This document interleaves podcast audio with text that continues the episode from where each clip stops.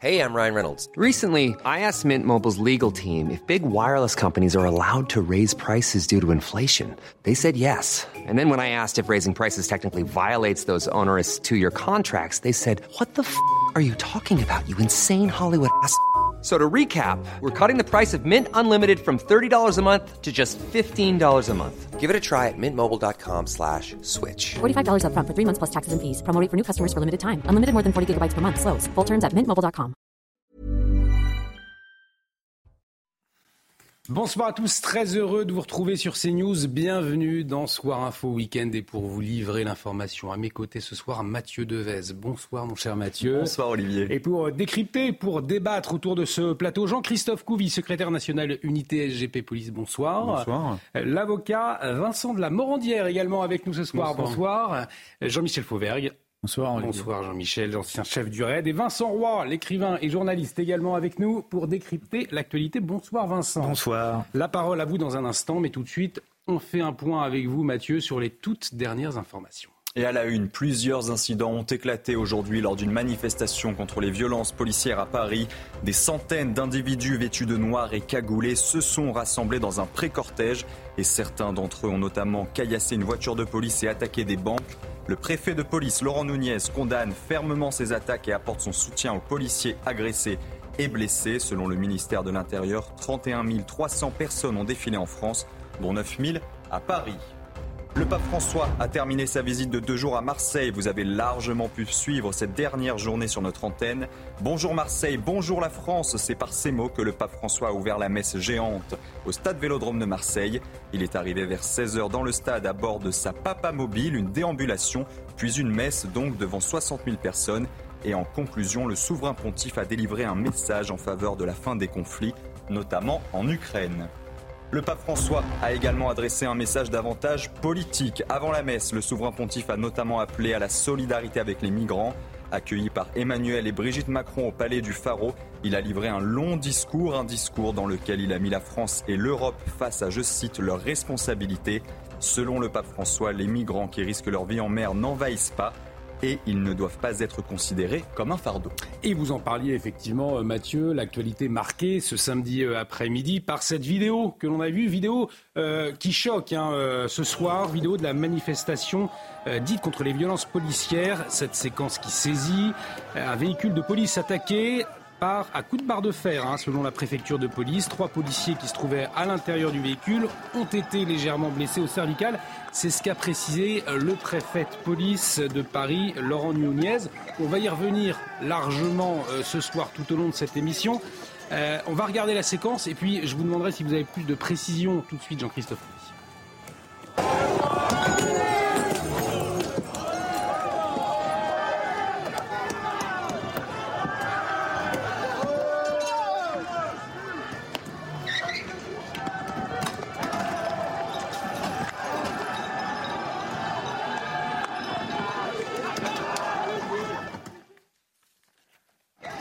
Effectivement, on le voit, vidéo euh, assez saisissante, Jean-Christophe Couvi. Euh, vous avez des, précisions pour ce qui, euh, s'est passé, sur ce qui s'est passé pardon, précisément? En fait, les précisions, c'est tout simple. C'est encore une fois la police qui fait son travail, qui n'avait rien à voir avec la manifestation, qui contrôle un individu, voilà, suite à une demande d'un requérant. Euh, et puis euh, ils se font prendre à partie par des black blocs. Et on le voit d'ailleurs, euh, ils laissent la personne, ils l'interpellent pas, ils préfèrent partir. Euh, sauf que derrière, ils sont, ils sont poursuivis euh, par, par une foule hostile, par des black blocs, par des personnes qui veulent tuer des policiers, puisqu'on le voit bien. Euh, et mes, mes, trois collègues, il y en a un qui est blessé à la tête, il a pris un pied de table. une autre collègue qui est très fortement choquée, et le dernier qui, a, qui est sorti et qui a mis en joue effectivement ces, ces tueurs de flics parce que parce qu'il a vu sa vie défiler, parce qu'il a eu peur aussi pour ses collègues, et parce que nous, je suis désolé, mais on doit aussi se défendre et rentrer, et rentrer chez soi. Et j'ai pas entendu les organisateurs de la manif expliquer ou dire pardon par rapport à ces gestes, euh, puisque c'était censé normalement euh, de dénoncer la violence de la police. Moi, j'ai pas vu de violence policière. J'ai vu par contre, euh, encore une fois, des violences de ces personnes sur les manifestations qui sont spécialistes de, de, ces faits. On va y revenir effectivement largement, je le disais tout au long de, la soirée, peut-être une dernière précision. Euh, le contexte, vous le rappeliez, c'était dans le cadre de cette manifestation des organisations de gauche. Les agents, les agents qui, étaient, qui ont été pris à partie n'avaient rien à voir avec le dispositif de sécurité. Hein. Ah non, pas du tout. D'ailleurs, vous le voyez bien, ils sont pas équipés pour le maintien de l'ordre. C'est vraiment la police du quotidien. Euh, euh, et, en fait, ils, arrivent. Alors oui, ils se trouvent sur la manifestation, mais en même temps, vous savez, c'est la police secours qu'on appelle. C'est-à-dire, c'est les premiers policiers qui interviennent lorsque des personnes sont en danger, euh, quand il y a des requérants. Et donc, ils, se présentent justement pour aider les gens, et ils sont prêts à partir parce que en face d'eux, de toute façon, il y a de la voyoucratie qui est là pour pour éliminer les policiers, parce que pour eux, c'est un c'est un frein à la démocratie. Ils veulent plus de démocratie, ils veulent de l'autocratie de la révolution permanente. Et donc, euh, ils n'ont plus. Voilà. Enfin, je veux dire, les images parlent d'elles-mêmes. Et je pense que les Français qui supportent à 80% les policiers, le dernier sondage du mois de juillet, c'était 77%. Bah, écoutez, la messe est dite, hein, c'est le cas de dire. Et on va euh, revenir euh, tout au long de, de, cette soirée. On va revoir cette séquence. On va la décrypter. On parlera du contexte. On parlera également des, des réactions politiques, réactions politiques qui sont nombreuses. d'un certain côté, un peu moins de l'autre. On en parlera ce soir dans Soir Info Week-end. On marque une très courte pause. Restez avec nous sur CNews. Et de retour sur le plateau de Soir Info Week-end, bienvenue si vous nous rejoignez autour de ce plateau pour vous accompagner, pour débattre. Oui, ça va débattre ce soir, ça a déjà commencé pendant la pub. Euh, Jean-Christophe Couvi, Vincent de la Morandrie, Jean-Michel Fauvergue et Vincent Roy.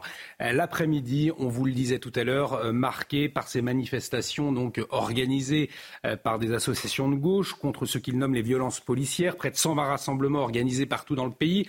Et à Paris, eh bien, de nombreux incidents ont éclaté. Les participants euh, voulaient dire leur opposition, je cite, aux violences policières, au racisme systémique et défendre les libertés publiques mais des participants euh, qui, eux, ne se sont pas privés d'être violents. Voiture de police pris pour cible. Euh, une vidéo qui choque ce soir, nous l'analyserons. Des banques caillassées également, des violences inacceptables. Vous l'avez vu dans un tweet pour Gérald Darmanin. Là encore, on y reviendra largement dans cette émission. Mais avant, nous allons écouter en longueur la députée insoumise Mathilde Panot. Elle était présente à ce rassemblement. Elle a appelé euh, à manifester cet après-midi contre euh, les violences policières, en tout cas ce qu'elle nomme les violences policières et le racisme systémique. On l'écoute en longueur et on aura le temps d'analyser, de, débattre ensuite. Régale. La France insoumise euh, est consciente de l'importance de cette journée alors que ça a été rappelé à l'instant, 198 organisations appellent euh, à cette marche. Marche qui fait euh, une convergence des justices, justice sociale bien évidemment, justice euh, pour l'ensemble des victimes des violences policières et nous redisons encore une fois qu'il faut refonder la police de la cave au grenier et justice écologique, féministe et démocratique. Cette date, elle est très importante et aujourd'hui nous marquons en quelque sorte l'histoire puisque nous n'avons jamais eu une telle unité sur un nombre de mots d'ordre qui n'est certainement pas ce que dit M. Darmanin, c'est-à-dire une marche anti-police, mais qui est une marche de défense de la République. Parce que c'est être républicain que de refuser qu'un jeune homme de 17 ans ait été abattu par la police en juin, avec 15 autres personnes depuis un an et demi, et qu'aucun acte politique ne soit posé dans ce pays pour que plus jamais ce drame ne puisse se reproduire.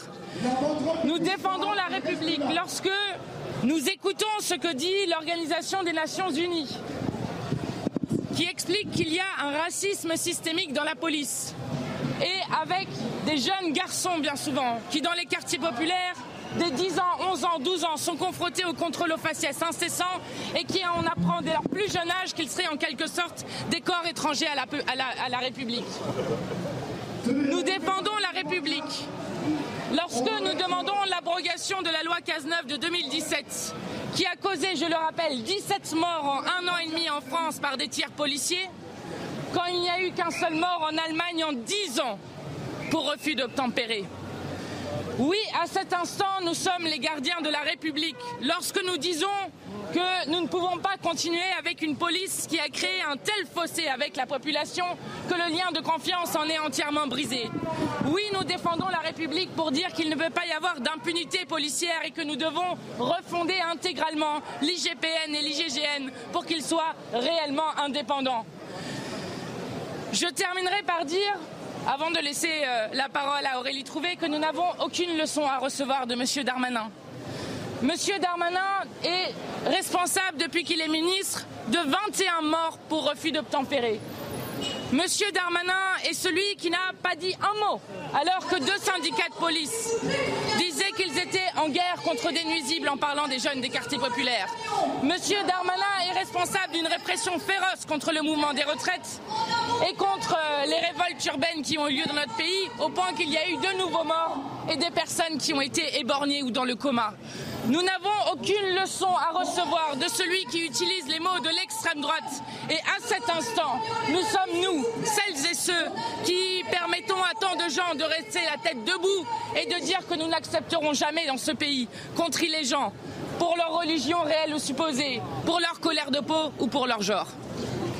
Et je voudrais que je vous rendiez compte aussi du caractère inédit de cette alliance. Hein. C'est 150 organisations, presque 200, de syndicats, d'associations, de mouvements de jeunesse, de quartiers populaires et de forces politiques. Je dois dire à quel point nous sommes fiers, la France insoumise, d'être présents et complètement partie prenante de ces marches pour la justice. Il n'y a jamais eu une union, une unité aussi grande parce qu'aussi la gravité de ce moment est inédite. Nous savons que plus il y a de brutalité sociale de la Macronie, plus il y a de répression. Ils tentent de mater, ils tentent d'écraser, ils tentent d'intimider dans les manifestations, dans les quartiers populaires. Et ce collectif a vu le jour suite à la mort et à l'assassinat de Naël Marzouk et croyez-moi, nous allons continuer ce collectif par la suite parce que nous pensons que c'est ici notre place, que l'union politique, que l'union de la gauche sociale et politique, elle est ici aujourd'hui, y compris avec euh, des associations environnementales écologistes comme Greenpeace qui sont là aujourd'hui. Pourquoi? Parce que eux aussi ils subissent la répression. Eux aussi ils subissent la répression dans la même, semaine.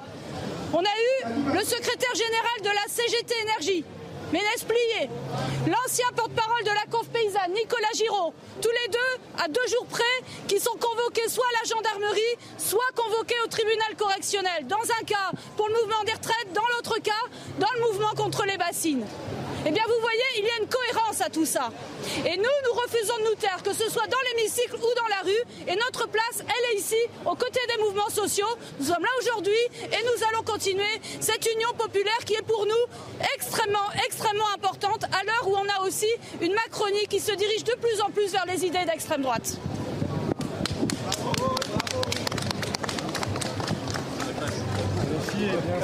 à gauche. Alors non, nous ne sommes pas seuls. D'abord parce que euh, il y a d'autres mouvements et partis politiques, et notamment Europe Écologie euh, Les Verts qui, qui appellent. Mais vous noterez qu'il y a aussi beaucoup de fédérations départementales du Parti communiste français qui ont indiqué euh, ces derniers jours à ces manifestations et à ces marches qui, je le rappelle, ont lieu partout en France puisqu'il y a presque 120 marches partout dans le pays. Donc nous ne sommes pas seuls. Et vous remarquerez, vous regarderez la liste des 198 organisations lorsque vous avez des grands syndicats comme la CGT, la FSU Solidaire et beaucoup d'autres, des grandes associations comme la Ligue des droits de l'homme, Greenpeace, Attaque, euh, les Amis de la Terre et beaucoup d'autres qui participent à ces manifestations, et chose très rare dans les marches que nous organisons euh, euh, de cette manière, des collectifs de familles de victimes et des collectifs de quartiers populaires qui tous ensemble se sont mis d'accord sur une liste de revendications alors, euh, je crois que non, aujourd'hui nous ne sommes pas seuls, bien au contraire. Et nous sommes même très nombreux. Et je le dis, moi ça fait 20 ans que je travaille dans les mouvements sociaux comme je suis ouvrière, je n'ai jamais vu une telle unité, une telle union dans la rue autour euh, d'un mot d'ordre qui est celui de la justice, de la lutte pour les libertés publiques. Et croyez-moi que cette union, elle va se poursuivre et que notre place, en tout cas en tant que France insoumise, elle est aux côtés de ces mouvements sociaux. Elle est aux côtés de ces mouvements sociaux et c'est même un lieu de convergence programmatique. Parce que quand nous disons tous ensemble, non à la loi de 2017 qui est le permis de tuer, la loi Cazeneuve. Quand nous disons tous ensemble oui à un plan d'investissement public massif dans les quartiers populaires, parce qu'on ne peut pas répondre que par la répression, euh, on ne répond pas à ça avec la répression à tout va, on répond aux révoltes urbaines par une, une, réponse sociale. Quand nous disons tout ça, eh bien, il y a aussi une convergence programmatique dans cette gauche sociale et politique. Et nous, pour nous, la place, notre place, elle est ici aujourd'hui. Est-ce que c'est la place du syndicat de la magistrature d'être côté c'est à eux qu'il faut leur poser la question, mais ils sont là. Ils sont là avec le syndicat des avocats de France, avec tout un tas d'autres associations qui se battent pour les, pour les droits humains. Donc c'est bien qu'aujourd'hui, on a une lutte on a une lutte tous ensemble pour les droits humains fondamentaux. C'est ça qui nous unit aussi aujourd'hui. Et donc oui, pour moi, le syndicat de la magistrature a toute sa place. Aurélie Trouvé et Mathilde Panot, donc Vincent Roy, euh, engagés, disent-elles, euh, pour la justice contre les violences policières. Quand vous les entendez, c'est effectivement euh, un appel la justice ou un appel contre la police quand on a vu ce qui s'est passé après bah, Écoutez, d'abord, ce qui me frappe euh, d'emblée, c'est le ton. Est-ce qu'on est obligé de crier pour parler? Ça, c'est, enfin voilà. En tous les cas, euh, j'ai vu quelques jolis cas de, d'hystérie. Vous avez vu que dans le discours aussi, c'est pas mal, puisque la Macronie rejoint les idées d'extrême droite. Remarquez, comme on compare actuellement euh, Fabien, Roussel, Fabien Roussel à, euh, à Jacques Doriot, bon, tout ça, rien d'étonnant. Non, mais écoutez, quand vous voyez des députés de la République manifester aux côtés du syndicat de la magistrature, qui lui-même est aux côtés d'Adama Traoré, que j'ai vu également dans cette manifestation, tout cela pour dénoncer des violences policières. On se pose une première question, est-ce que ces gens sont véritablement républicains? Et deuxièmement, on se demande ce qui est pour eux ou pour elles la démocratie. C'est le, pour, pour préciser, c'est la sœur d'Adama Traoré, donc qui est présente, qui était. Oui, oui, bien entendu, c'est toujours la même qui, fait, qui, qui, a fait de la mort de son frère ce que moi j'appellerais un fonds de commerce. Euh, Vincent de la Morandière, c'est vrai qu'on peut s'étonner, notamment euh, de la présence du syndicat de la magistrature. On y reviendra là encore longuement hein, sur les organisations euh, présentes lors de cette manifestation. Ça vous choque, vous, en tant que manifestation, pardon, qui est un flop, hein, puisqu'il y avait personne. 9000 personnes à Paris, autant dire, plus de 31 autant dire, autant, autant dire rien. C'est un raté total de la part de la France et des autres organisations. Une pause dans un instant, on va quand même vous en Alors en fait, la démocratie, elle fonctionne sur une séparation des pouvoirs, une séparation des fonctions et euh, un principe d'impartialité de l'ensemble des fonctionnaires. Et on va revoir peut-être de manière plus précise comment effectivement ça peut être un petit peu choquant euh, que euh, les magistrats affichent une opinion politique parce qu'en fait, il faudrait qu'on ne puisse pas pouvoir connaître leurs opinions politiques. C'est une question d'impartialité subjective, mais en même temps, on sait très bien qu'il faut que le système judiciaire soit réformé pour que les policiers euh, n'est plus un monopole dans l'exercice de la force et euh, un monopole de fait dans l'exercice de la preuve. On reviendra sur ce point-là peut-être plus précisément. Quant aux, magistrats, eux, ils sont responsables de rien. Alors, ils sont jamais responsables de rien, ni d'une mauvaise décision, ni de rien. Ça, ça ne choque personne. Le débat est lancé. On va y revenir dans un instant. Il est 22h22. On doit marquer une très courte pause. On va revenir 22h30 pour un, journal et puis euh, on redébattra largement autour de cette manifestation aujourd'hui contre les violences policières et on décryptera aussi cette vidéo, cette vidéo où l'on voit euh, une voiture de police se faire prendre à partie. On en parle dans un instant. Restez avec nous sur CNews.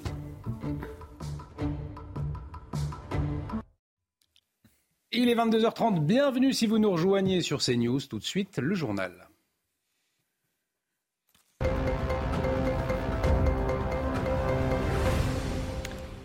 Et on démarre donc avec ces incidents qui ont éclaté euh, cet après-midi lors d'une manifestation contre les violences policières. Des centaines d'individus vêtus de noir et cagoulés se sont rassemblés, Mathieu, dans un pré-cortège. Hein. tout à fait, Olivier. Et certains d'entre eux se sont rassemblés et ont caillassé une voiture de police et attaqué des banques, deux banques. Le préfet de police Laurent Nunez condamne fermement ces attaques et apporte son soutien aux policiers agressés et blessés. Selon le ministère de l'Intérieur, plus de 31 000 personnes ont défilé en France, dont 9 000 à Paris.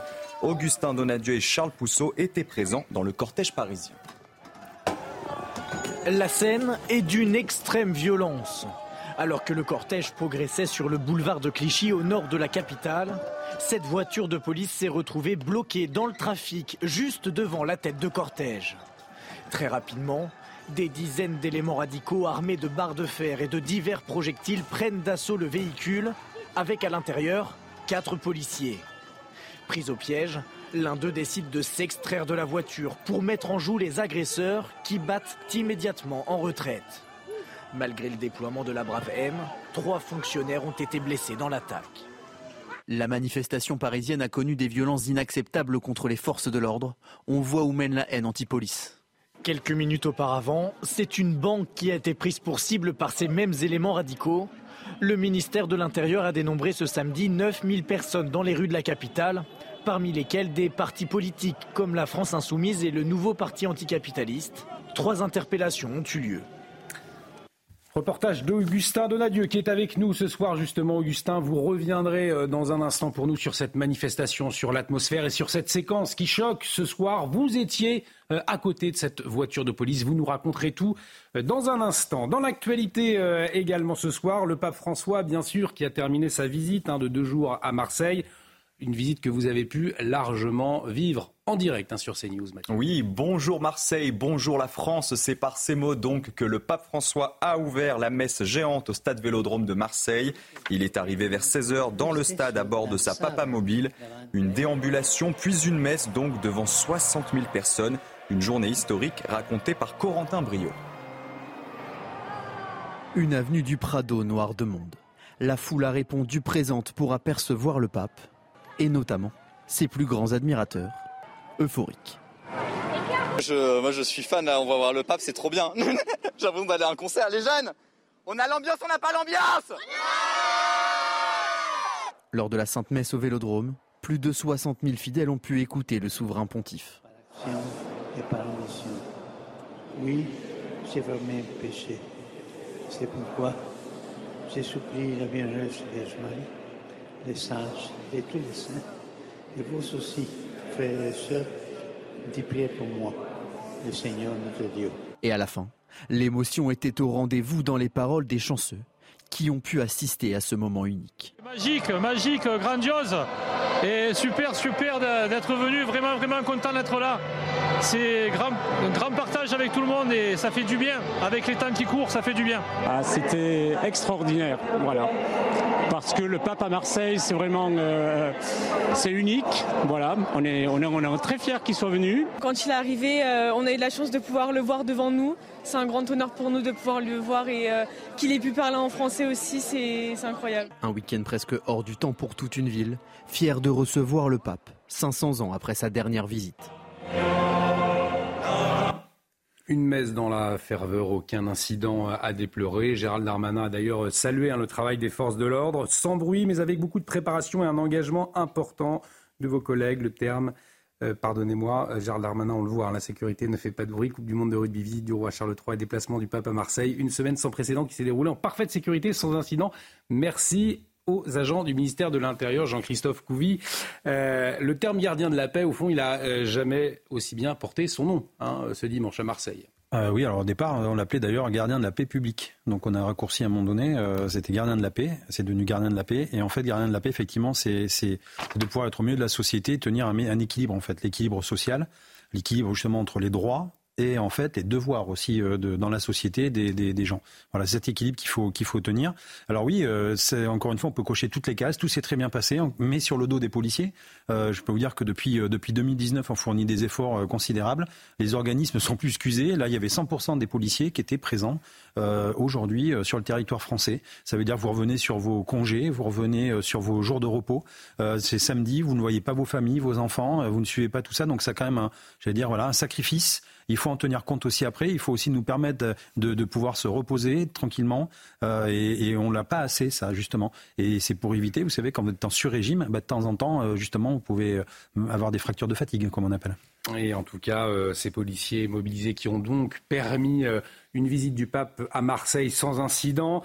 le pape qui a également adressé un message politique hein, pendant sa visite depuis le début de son pontificat en, 2013. C'est vrai que le pape François, Mathieu, ne cesse de, plaider en faveur des migrants. Hein. Tout à fait, une position encore plus d'actualité avec, vous l'avez suivi notamment sur CNews, l'arrivée de plus en plus massive de migrants ces derniers jours à Lampedusa. Voyez ce reportage de Michael Dos Santos.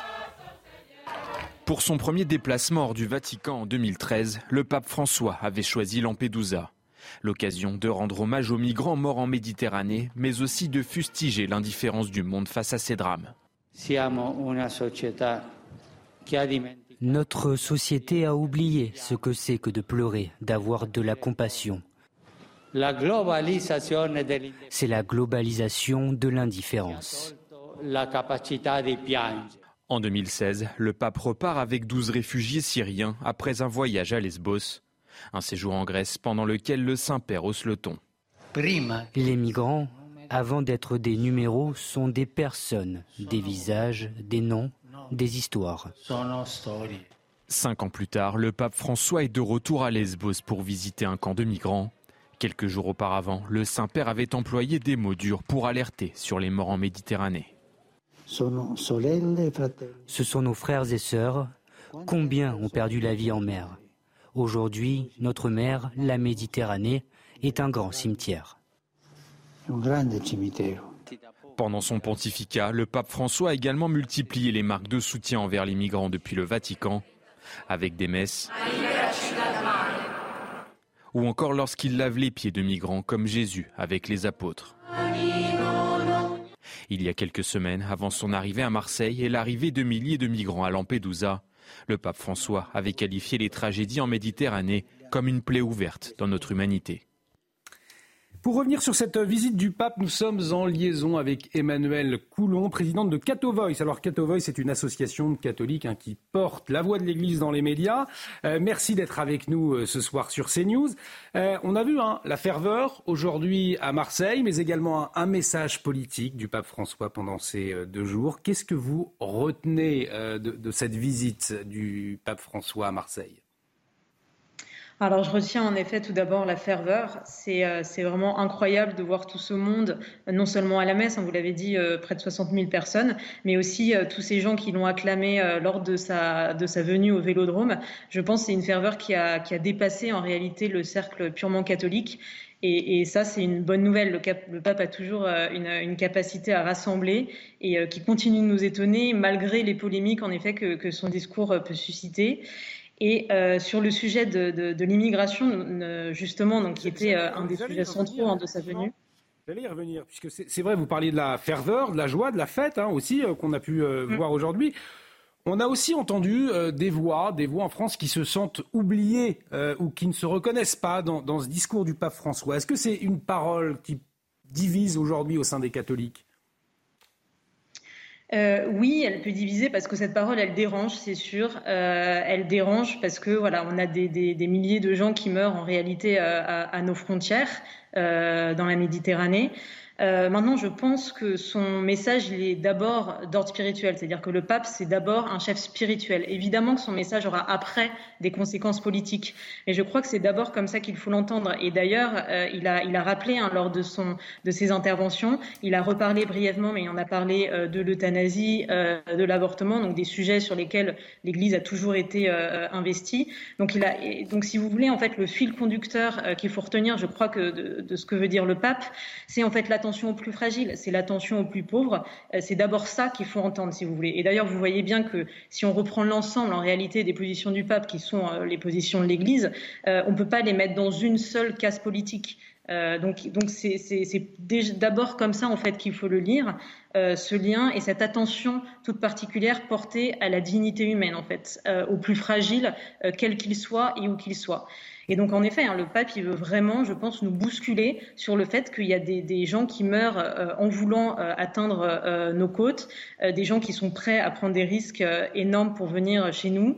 on les accueille pas forcément bien, et je pense que c'est un drame qui, dont, dont, voilà, il, il veut pas qu'on y soit indifférent.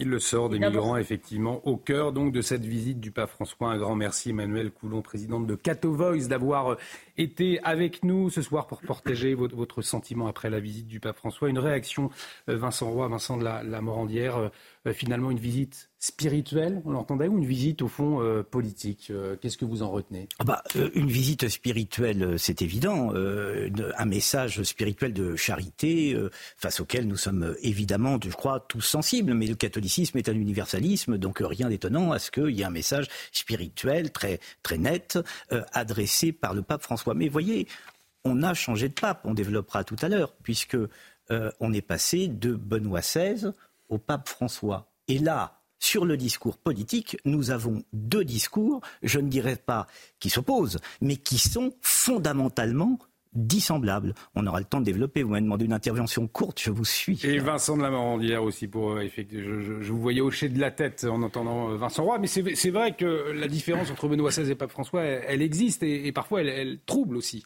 Alors en fait, il ne faut pas avoir peur de dire que le message spirituel du pape a des conséquences et doit avoir des conséquences politiques dans sa pensée au moins. Ça, c'est très clair. Et il y a quelque chose de très important, c'est qu'en fait, quand le pape prend un engagement pour les migrants ou pour les plus pauvres, il se fait critiquer par sa propre institution. Il se fait critiquer par ses prêtres, ses évêques, et une partie, euh, si vous voulez, des, fidèles euh, euh, catholiques qui ont peur que par l'immigration ou par le souci des plus pauvres, on s'occupe d'autre chose que des préoccupations liturgiques et que finalement le modèle catholique lui-même euh, se fasse un petit peu euh, miner de l'intérieur. Et non, je crois qu'il y a quelque chose au contraire de très prophétique dans ce que dit ce pape, c'est-à-dire rappeler en fait ce qui est dans l'ADN biblique, même puisque même dans les plus anciens textes on dit souviens-toi que tu as été un étranger, eh bien fais attention aux étrangers. Et je crois que les chrétiens disent eux-mêmes qu'il y a un sacrement du pauvre, c'est-à-dire tu veux rencontrer Dieu, eh ben occupe-toi des pauvres, eh ben tu vas le rencontrer. Voilà, c'est ça l'idée. Il n'y a rien de très nouveau dans ce texte-là, et je pense que le pape est courageux en prenant une parole claire spirituelle et politique, la vérité est dans le hé, en faveur des migrants et des pauvres. Donc il est courageux quand il dit assimilation non, intégration oui. Pour vous, c'est du courage. J'ai pas entendu ça. Alors vous avez mal écouté, puisqu'il dit non à l'assimilation, c'est pas la bonne solution. Ce qu'il faut, c'est intégrer, mais il ne faut pas, euh, à aucun moment, on doit ôter l'identité de l'autre, ce qui est en contradiction totale avec le grand théologien qui était Benoît XVI. Alors en tout cas, on le voit, euh, une parole du pape qui euh, a divisé aussi pendant ces deux jours. C'est ce qui aura marqué sa visite. Un mot sur l'actualité internationale, Mathieu, à présent, avec ces premiers convois humanitaires qui sont arrivés hein, dans la région du Haut-Karabakh. Tout à fait. Un premier convoi de la Croix-Rouge internationale a notamment livré à la population plus de 70 tonnes de nourriture et de médicaments. Après une offensive éclair, l'Azerbaïdjan et les séparatistes arméniens du Haut-Karabakh sont en cours de pourparlers. Allez, on va revenir euh, sur euh, cette manifestation cet après-midi, manifestation à Paris contre les violences policières à l'appel de plusieurs organisations de, gauche. Et une vidéo, une vidéo qui marque ce soir celle de l'attaque d'une voiture de, police, un équipage de police pris à partie euh, parce qu'il semble être des black blocs, des, des antifas. On va en parler avec vous, Augustin Donadieu. Vous nous avez rejoint pourquoi? Parce que vous étiez sur place. Vous avez suivi cette manifestation. Vous étiez même à côté de cette voiture de police qui a été prise à partie. On va y revenir dans un instant. Mais racontez-nous quelle était l'atmosphère sur place. Qui étaient les gens présents? Alors déjà, euh, on était à Gare du Nord. C'était le point de départ de cette manifestation. Environ 9000 personnes à Paris, ce sont les chiffres du ministère de l'Intérieur. Départ 14h45. Il y avait à peu près 140 organisateurs, à la fois des syndicats, des associations, des partis politiques, dont la France Insoumise, le nouveau parti anticapitaliste. Et donc, point presse euh, habituel, euh, chacun prend la parole devant les médias, puis le cortège s'élance en direction de la place de Clichy, puisque c'est une, euh, une information à prendre en compte. Initialement, euh, ce cortège, cette manifestation devait se diriger vers la Bastille. Sauf qu'aujourd'hui, à Paris, dans les rues de la capitale, se tenait la technoparade. Et donc, les autorités se sont rendues compte qu'il y allait y avoir eh bien, un croisement entre le cortège, donc cette manifestation euh, contre les violences policières, et la technoparade. Et donc, au dernier moment, il a été décidé de détourner ce cortège vers la place de Clichy ce qui ont donné donc ces images avec cette voiture de police. Oui, alors effectivement, il y a eu donc, on l'a bien compris, euh, ce bouchon euh, qui, s'est formé, et là, une patrouille à ce moment-là qui se retrouve euh, coincée. Vous étiez à côté, qu'est-ce que vous observez? C'est ça. Alors déjà quasiment tout au long du cortège, la circulation n'était pas coupée. Donc c'était déjà assez intrigant puisque même en, termes de sécurité, on se souvient de ce qui s'est passé à Nice, ça pouvait poser question de voir un cortège de 9000 personnes euh, défiler dans la rue avec des voitures, des camionnettes, des camions autour d'eux, des bus aussi certaines fois. Euh, voilà. Et à ce moment-là, on se rend compte très rapidement qu'il se passe quelque chose puisque à l'avant du cortège, au niveau de cette nébuleuse, ce pré-cortège composé de 100, 200 black blocs habillés tout en noir, euh, on les entend hurler, on entend une sirène et on entend du verre voler en éclats. Et donc effectivement, on s'approche, une voiture de police se retrouve bloquée dans la circulation, on va peut-être revoir les images, cette voiture tente de s'extraire, elle tente de s'extraire, de prendre un petit peu de distance, sauf que derrière, le groupe de Black Blocs continue de les suivre, continue de, faire, de, mener un assaut sur cette voiture qui tente de prendre un couloir de bus, qui se retrouve bloqué, qui à ce moment-là passe sur ce trottoir. Vous êtes où vous à ce moment-là, Augustin On est juste à gauche. Derrière, euh, on est à gauche, derrière le euh, l'espèce de petit bosquet. Et donc à ce moment-là, la voiture se retrouve complètement bloquée. Regardez, elle va même tamponner le, le scooter qui est devant elle Voilà, le scooter va vite s'extraire de cette situation périlleuse et à l'intérieur de- du véhicule, les quatre occupants, les quatre policiers se retrouvent totalement bloqués avec cette horde de, de, de Black Bloc, d'Antifa. Et donc ce, ce fonctionnaire qui décide de sortir, de pointer son arme vers toutes ces personnes habillées en noir. Et immédiatement, ça a été un effet immédiat, puisque nous, on était là juste derrière la voiture au niveau de- du bosquet. Immédiatement, cette foule compacte eh bien, est repartie en courant. Donc il y a eu un, effet qui a fait fuir toute cette foule, une foule très hostile. En amont euh, de, de- de cette vidéo, vous avez constaté une foule effectivement euh, hostile, avec des cris, avec des violences, avec euh, euh, d'autres violences aussi Tout, alors, il y a eu euh, une attaque de banque, mais c'était pas une manifestation aussi violente que l'on a connue notamment euh, durant les émeutes euh, fin juin, début juillet dernier, ou au printemps dernier lors des manifestations euh, euh, contre la réforme des retraites. Il n'y avait pas une violence aussi extrême. Par exemple, aujourd'hui, nous, on n'a pas été euh, témoins de jets de bombes lacrymogènes, par exemple, pour disperser les groupes. Donc, il y avait quand même un degré de violence assez moindre. Il y a quand même eu deux banques qui ont été euh, euh, endommagées sur le parcours, une première à mi-parcours et la dernière place de Clichy. Il y a eu énormément de, de, de- de chants anti, anti-police, évidemment, des chants de réclamant justice pour Naël, pas de justice, pas de paix, euh, tout le monde déteste la police, etc. Ces chants que l'on a l'habitude d'entendre malheureusement en manifestation. Euh, mais c'est à ce moment-là, en fait, c'est- au moment de cette, euh, de cette attaque sur la voiture que tout a dégénéré très rapidement. Et par chance, pour ces policiers, la Bravem se situait dans une rue adjacente. Elle est rapidement, si je puis dire, puisque c'est quand même au bout de... Alors, euh, c'est un petit peu flou, mais peut-être entre 50 secondes et 1 minute 30. Que Assez la- rapidement, donc. Voilà, mais euh, ça a quand même suffi pour blesser trois fonctionnaires à l'intérieur de cette voiture. Et là, c'est une supputation que je vais faire. Regardez la voiture à ce moment-là, quand elle va prendre euh, le couloir de bus. Il faut savoir qu'à l'intérieur, trois policiers ont été blessés au cervical. Et il semblerait que ce soit dû à ce choc sur le trottoir. La voiture vient taper. On se rend pas bien compte sur cette vidéo, mais vient taper assez fortement le châssis de la voiture, le trottoir, et on imagine que dans la voiture, ils ont été un petit peu tassés par ce choc. On va peut-être re- euh, revoir les, images avec vous. Ces images-là, Jean-Michel Fauvergue, ancien chef du RAID, les techniques d'intervention, vous les connaissez donc euh, euh, parfaitement. Quand vous voyez ce policier sortir avec son arme de sa voiture, selon vous, à partir des éléments que l'on a ce soir, à partir de ces images, il n'a pas d'autre choix à ce moment-là? Bah, visiblement non. Et, euh, et, quand, et quand il le fait, il le fait de manière très professionnelle, en braquant effectivement la foule de, de, de black blocs que vous voyez derrière, qui sont à peu près une, un peu plus d'une quarantaine au- euh, à vue de nez. C'est ça. Euh, et, et, et, euh, et donc ça, ça permet, vous et on le voit très bien à l'image, ça permet de, remettre à distance. Euh, non, la, manip, la, la manipulation est plutôt bien faite, et, ça permet à, à ces policiers, dont trois sont blessés, d'après ce que vous nous dites, de, pouvoir partir et s'extraire et, s'extraire. Vous voyez. Là, il y a un reflux, donc euh, ça, les, les choses se passent très bien. Mais ce, qui, ce que je voudrais vous dire, c'est que euh, on a, on a dans, dans, dans ce cas bien précis, qu'est-ce qu'on a? On a euh, quatre policiers qui vont sur une intervention qui n'a rien à voir avec la manifestation. Ils vont sur une intervention. Je pense que c'est une arrestation. Euh, c'est- c'est- ils devaient faire une arrestation ou un- enfin une intervention de voie publique pour laquelle ils étaient appelés. Et ils sont pris à, à partie assez rapidement. Par quoi? Par des black blocs, c'est-à-dire par des ultra, euh, des, des gens d'ultra gauche qui ne veulent que qu'une chose, c'est c'est casser du policier, c'est s'opposer à la à l'autorité de l'État, casser le plus possible. Donc on est on est véritablement dans des gens qui sont particulièrement agressifs.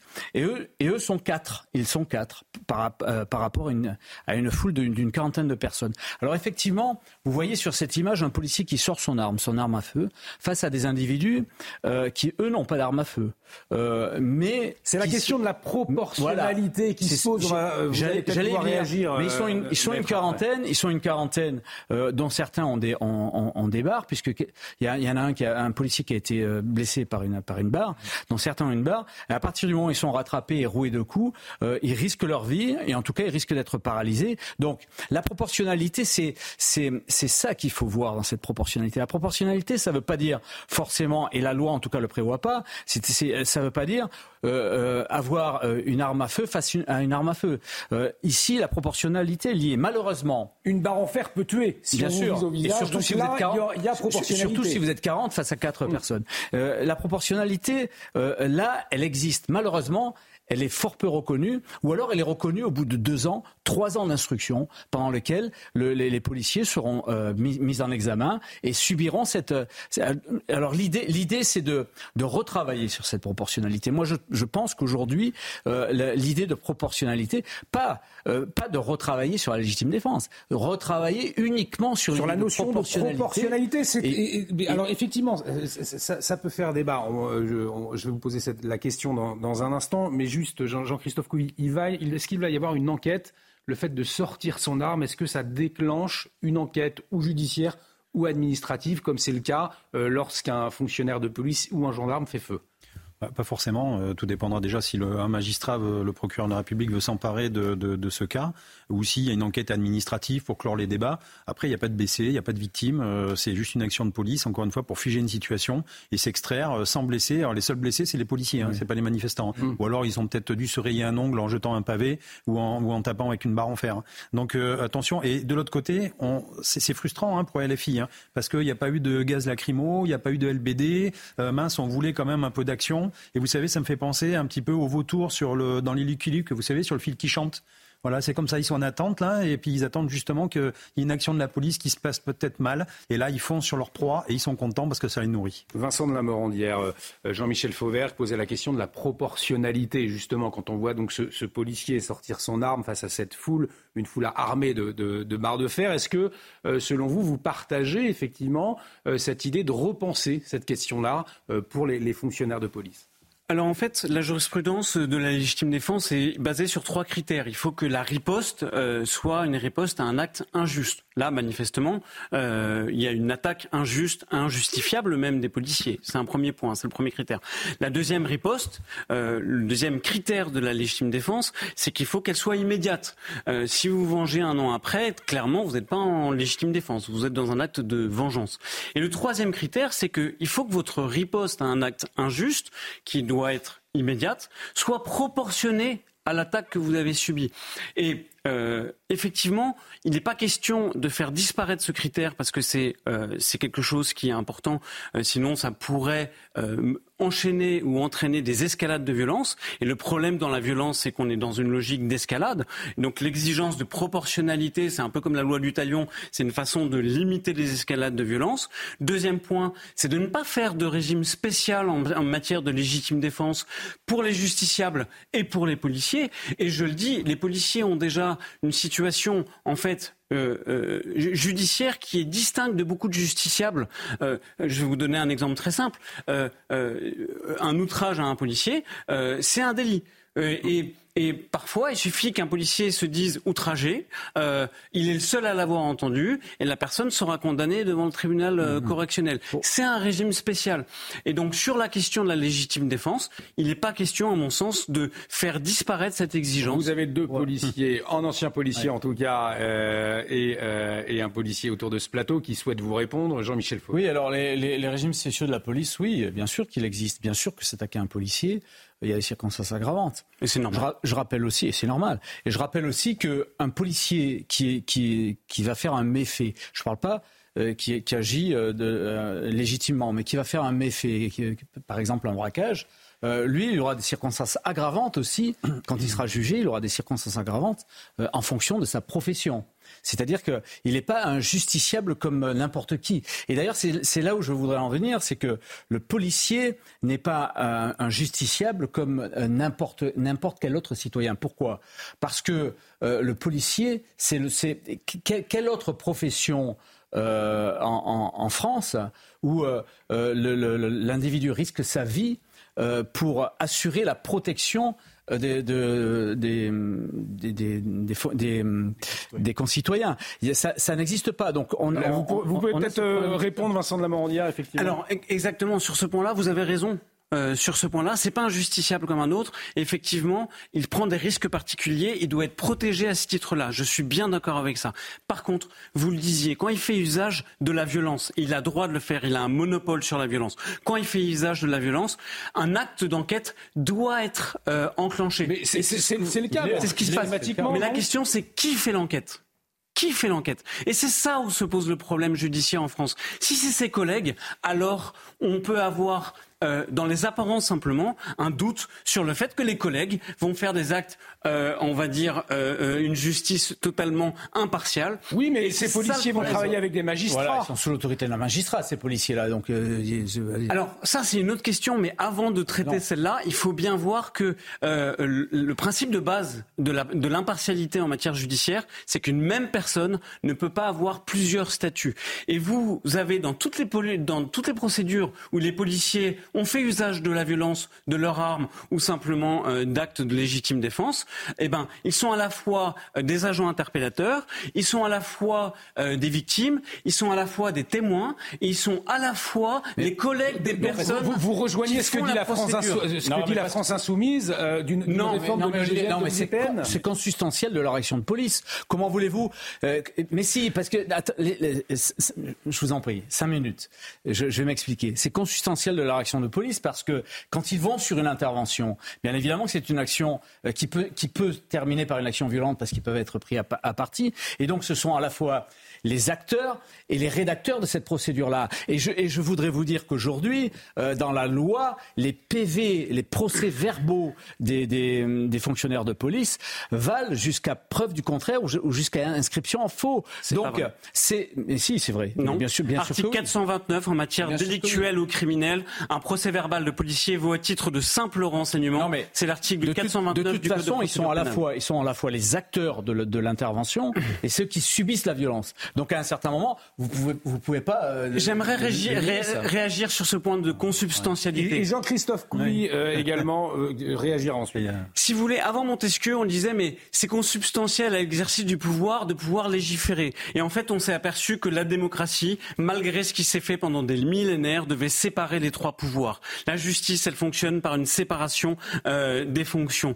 Et en fait, le fait que les policiers aient un monopole dans la force et un monopole dans la preuve, ça devra disparaître parce que c'est un archaïsme juridique, c'est une atteinte à la démocratie. Moi, ça, ce c'est qui, un ce qui m'interroge, maître, dans ce que vous dites, et, et on va euh, entendre Jean-Christophe Couvi, c'est ce, ce monopole de la preuve. Ils l'ont pas, en tout cas avec l'IGPN, a- avec l'IGPN qui va enquêter, qui est d'ailleurs redouté. Je, je Donc pense, dans la société. 95% des enquêtes qui se retrouvent sur un tribunal correctionnel sont faites après une enquête de flagrance ou une enquête préliminaire qui est non contradictoire, c'est-à-dire rédigée à 100% par des euh, enquêteurs euh, qui vous disent D'ailleurs, en fin de garde à vue, vous pouvez intervenir à la toute fin euh, euh, de l'audition. Vous poserez euh. Jean-Christophe Couy. Alors, euh, on va reprendre là. Euh, effectivement, euh, je pense que dans tous les pays du monde, c'est à peu près la même chose. Euh, nous sommes assermentés. Nous sommes, moi, je suis officier de police judiciaire. Hein, je, je, suis pas, on m'a pas nommé. Je suis allé le chercher, mon, mon bloc OPJ. Et je suis désolé, mais en même temps, le PV fait preuve. Sauf que aujourd'hui, on voit bien que c'est faux ce que vous dites. Parce qu'aujourd'hui, on demande justement une preuve supplémentaire. C'est les caméras, les vidéos, les téléphones portables, euh, c'est tous les témoins. Et c'est pour ça qu'on a des témoins, parce qu'on entend aussi des témoins.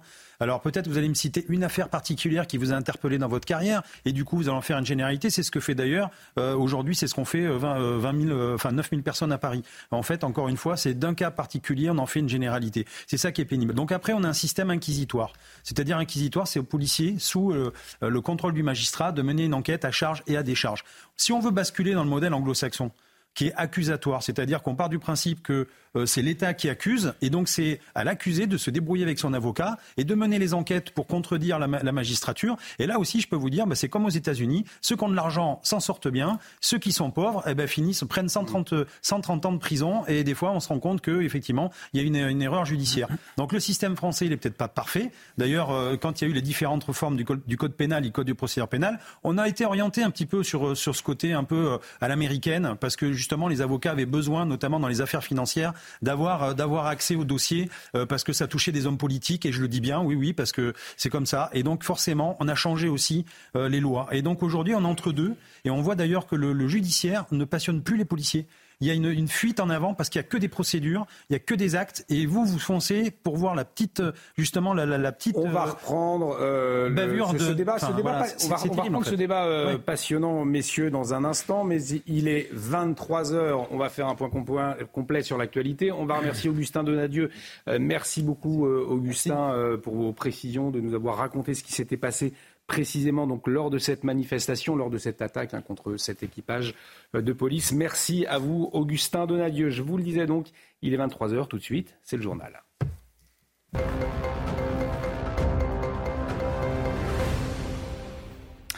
Et on démarre donc avec euh, le pape François. Mathieu, pape François qui a donc terminé sa visite de deux jours à Marseille et vous avez donc pu largement hein, vivre euh, ce voyage papal sur notre antenne aujourd'hui. Effectivement, bonjour Marseille, bonjour la France. Ce sont par ces mots que le souverain pontife a ouvert la messe géante au stade Vélodrome de Marseille. Donc, il est arrivé vers 16h dans le stade à bord de sa papa mobile. Une déambulation puis une messe devant 60 000 personnes. Et selon le pape François, Marseille, c'est le sourire de la Méditerranée. Le souverain pontife l'a assuré lors de son discours. C'était au palais du Pharaon pour les rencontres méditerranéennes. Écoutez. Elle présente dès ses origines un caractère composite et cosmopolite. Elle accueille les richesses de la mer et donne une patrie à ceux qui ne l'ont plus. Marseille nous dit que, malgré les difficultés, la convivialité est possible et qu'elle donne source de joie. Sur la carte, entre Nice et Montpellier, elle semble presque dessiner un sourire. Et j'aime à la considérer ainsi. Marseille est le sourire de la Méditerranée. Alors le pape François qui, à cette heure-là, est arrivé à Rome. Hein. Oui, tout à fait. Et dans l'avion, il est revenu sur son déplacement à Marseille. Nathalie Mendoza. Sur l'avion qui le ramenait de retour à Rome, le pape François a répondu aux questions des journalistes qui l'accompagnaient à bord. Il s'est exprimé sur euh, plusieurs sujets, l'immigration, l'Ukraine, l'euthanasie, en remémorant une précédente rencontre avec euh, le président français Emmanuel Macron. Il a réitéré l'hostilité de l'Église catholique au projet de loi qui s'apprête à être examiné au Parlement français. On ne joue pas avec la vie, a dit euh, le pape, ni au début, ni à la fin. François dénoncer euh, les colonisations idéologiques qui vont à l'encontre de la vie humaine. Je cite, on ne joue pas avec la vie, une phrase qu'il a euh, martelée, qu'il a répétée euh, plusieurs fois avec véhémence. Autre sujet évoqué, la guerre en Ukraine, l'avancée de la mission confiée par le pape au président des évêques italiens, le cardinal Matteo Zuppi. Le pape a avoué une certaine frustration. Cette mission, pour l'instant, n'a pas donné de résultats concrets. Enfin, l'immigration, le fil conducteur de ce voyage à Marseille qui vient de conclure, euh, interrogé sur euh, l'échec de ces nombreux appels à l'accueil dix ans après le début de son pontificat. Euh, François a estimé que ces dernières années, il y a bien eu une prise de conscience des opinions publiques face au drame des migrants qui fuient l'Afrique pour atteindre l'Europe.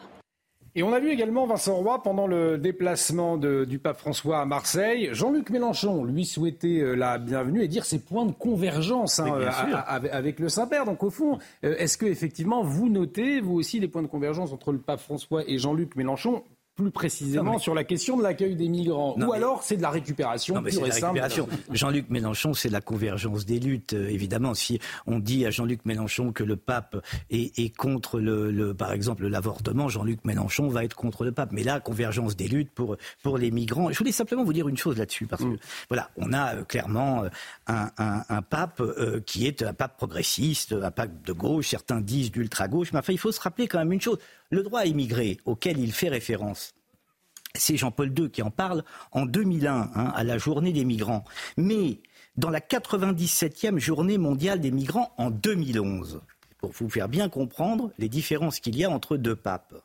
Benoît XVI dit la chose suivante, je l'ai noté pour euh, vous la dire in extenso et que ça soit très clair, les États ont le droit de réglementer les euh, feux migratoires et de défendre les flux migratoires pardon et de défendre leurs frontières en garantissant toujours le respect dû à la dignité de chaque personne humaine. Et écoutez bien cette dernière phrase. En outre, les immigrés ont le devoir de s'intégrer dans le pays d'accueil en respectant les lois et l'identité nationale. Vous voyez qu'on est là sur deux papes, deux discours un jésuite et un non-jésuite, un grand théologien et puis le pape que nous avons aujourd'hui, qui est un excellent théologien aussi. Mais enfin, je dis ça parce que Benoît XVI est quand même considéré comme une, sommité en, termes de, théologie.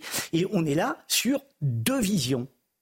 Deux visions totalement radicales. Donc les gens euh, euh, euh, se disent, alors il y a une unicité d'une certaine manière évidemment du message spirituel de charité. Je suis assez choqué que, que, que le pape utilise le mot d'indifférence. Enfin, qui dans notre le monde... fanatisme de l'indifférence. le fanatisme de l'indifférence. Enfin, qui est indifférent au sort d'hommes qui vont se noyer dans la Méditerranée? Personne, à moins d'être le, le dernier des salauds. Mais Personne n'est indifférent au, sort des migrants. La question, elle ne se pose pas en ces termes. La question se pose de la façon de savoir comment accueillir dignement ces gens et comme on ne peut pas, eh bien, la question se pose de savoir comment faire en sorte qu'ils restent dans leur pays et qu'ils n'aient pas envie d'immigrer. C'est-à-dire qu'ils aient dans leur pays toutes les ressources pour vivre convenablement. Alors, faire un, tel discours pour euh, le pape François, Évidemment, c'est euh, au-delà du message spirituel, je parle plutôt de son message temporel, euh, évidemment, c'est assez facile.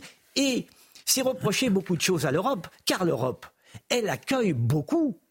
Or, ça n'a pas été dit. On n'entend pas non plus le pape nous parler, puisque euh, son message là est clairement temporel et politique, on n'entend pas nous parler des passeurs.